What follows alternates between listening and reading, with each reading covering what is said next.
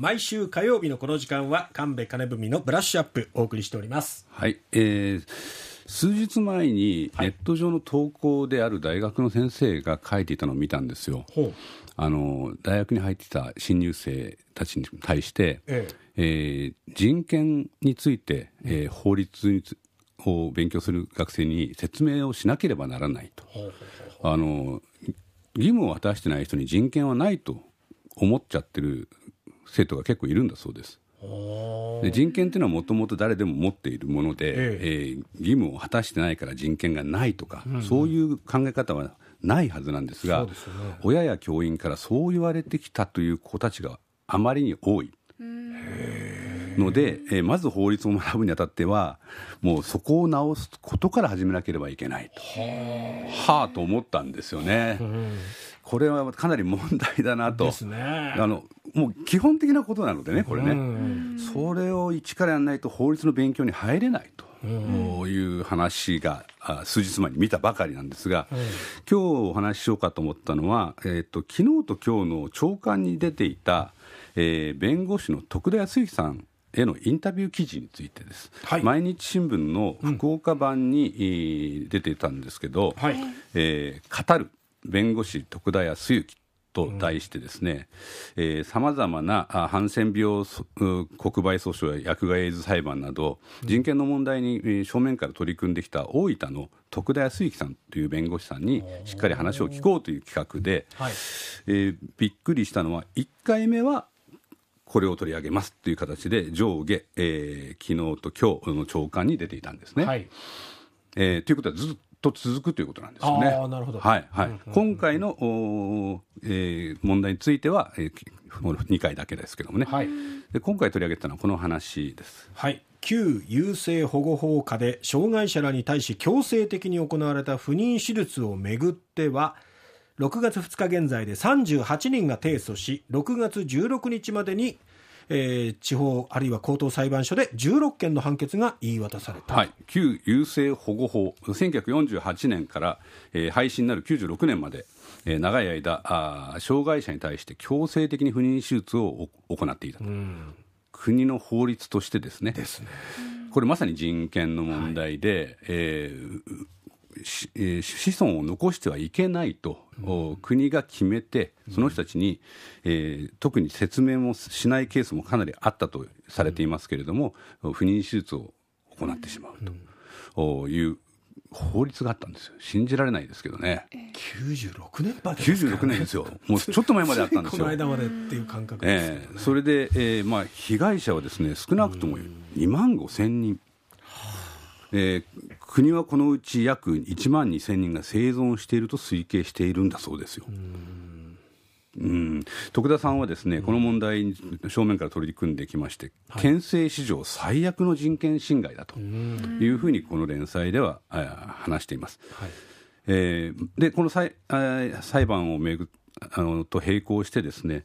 えー国としてはですね法律を廃止すると同時に、えー一時金を支給する法律を制定しています。えー、2019年被害者に一時金320万円を支給する法律が成立した。で徳田さんはこの法律自体に大きな意味があって法成立に尽力した国会議員の皆さんの努力は評価されるべきであることはまず指摘しておきたいとお強く、おっしゃっていますが、はい。その上で言えばひ被った被害に比べ一時金の額は低低すぎる320万円。うん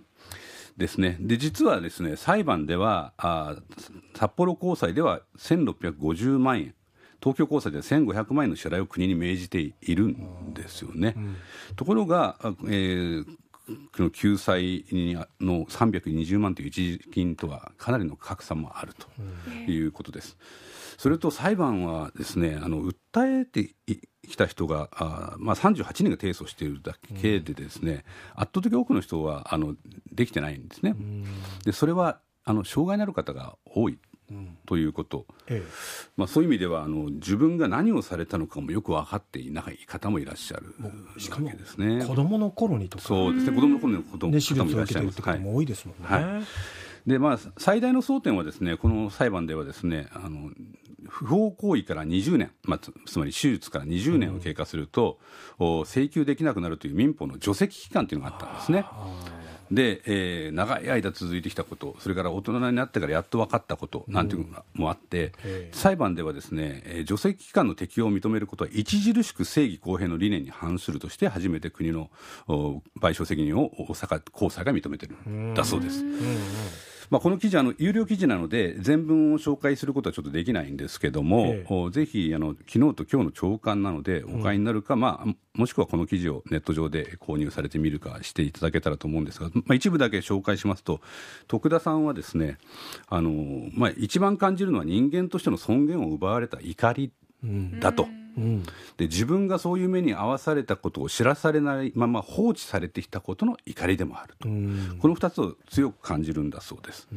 そして、まあえーまあ、障害があることからこそ認識できない方もいらっしゃるし裁判になってもお実名を明かしていない方が多いんだそうですね、でこれ自体が深刻な偏見や差差別が残っている証拠だと思うと徳田さんはこのインタビューに答えています。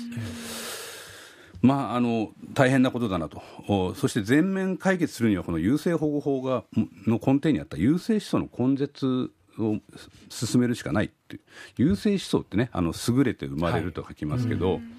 あの有料なあじ人間のお遺伝子をきちんと残して、そうでない人の遺伝子を、えー排除していくと。これはあのナチスのユダヤ人虐殺の論理なんですね。それを優生思想と言いますが、えー日本ではですね、はい。優生保護法という法律の名前自体が、あとんでもない法律だったんだなということがよくわかります。そして1948年から96年までのそれ法律が生きてたわけですから、日本の戦後がどれほどひどいひどい状況だったかということ。そしてその、いせめて今生きていらっしゃると思思われる3400人の被害者の方々には国がきちんと聞き取りをしてえー調査すべきじゃないかと、お強くう徳田さんが訴えてますね。でまあ、この記事をちょっと紹介したのはあの取材した記者のあの小林正さんという方がいらっしゃるんですけど、はい。この方の強いこう共徳田さんへの共感、うん。パッションのようなものを記事を読んでいて感じたからです。はい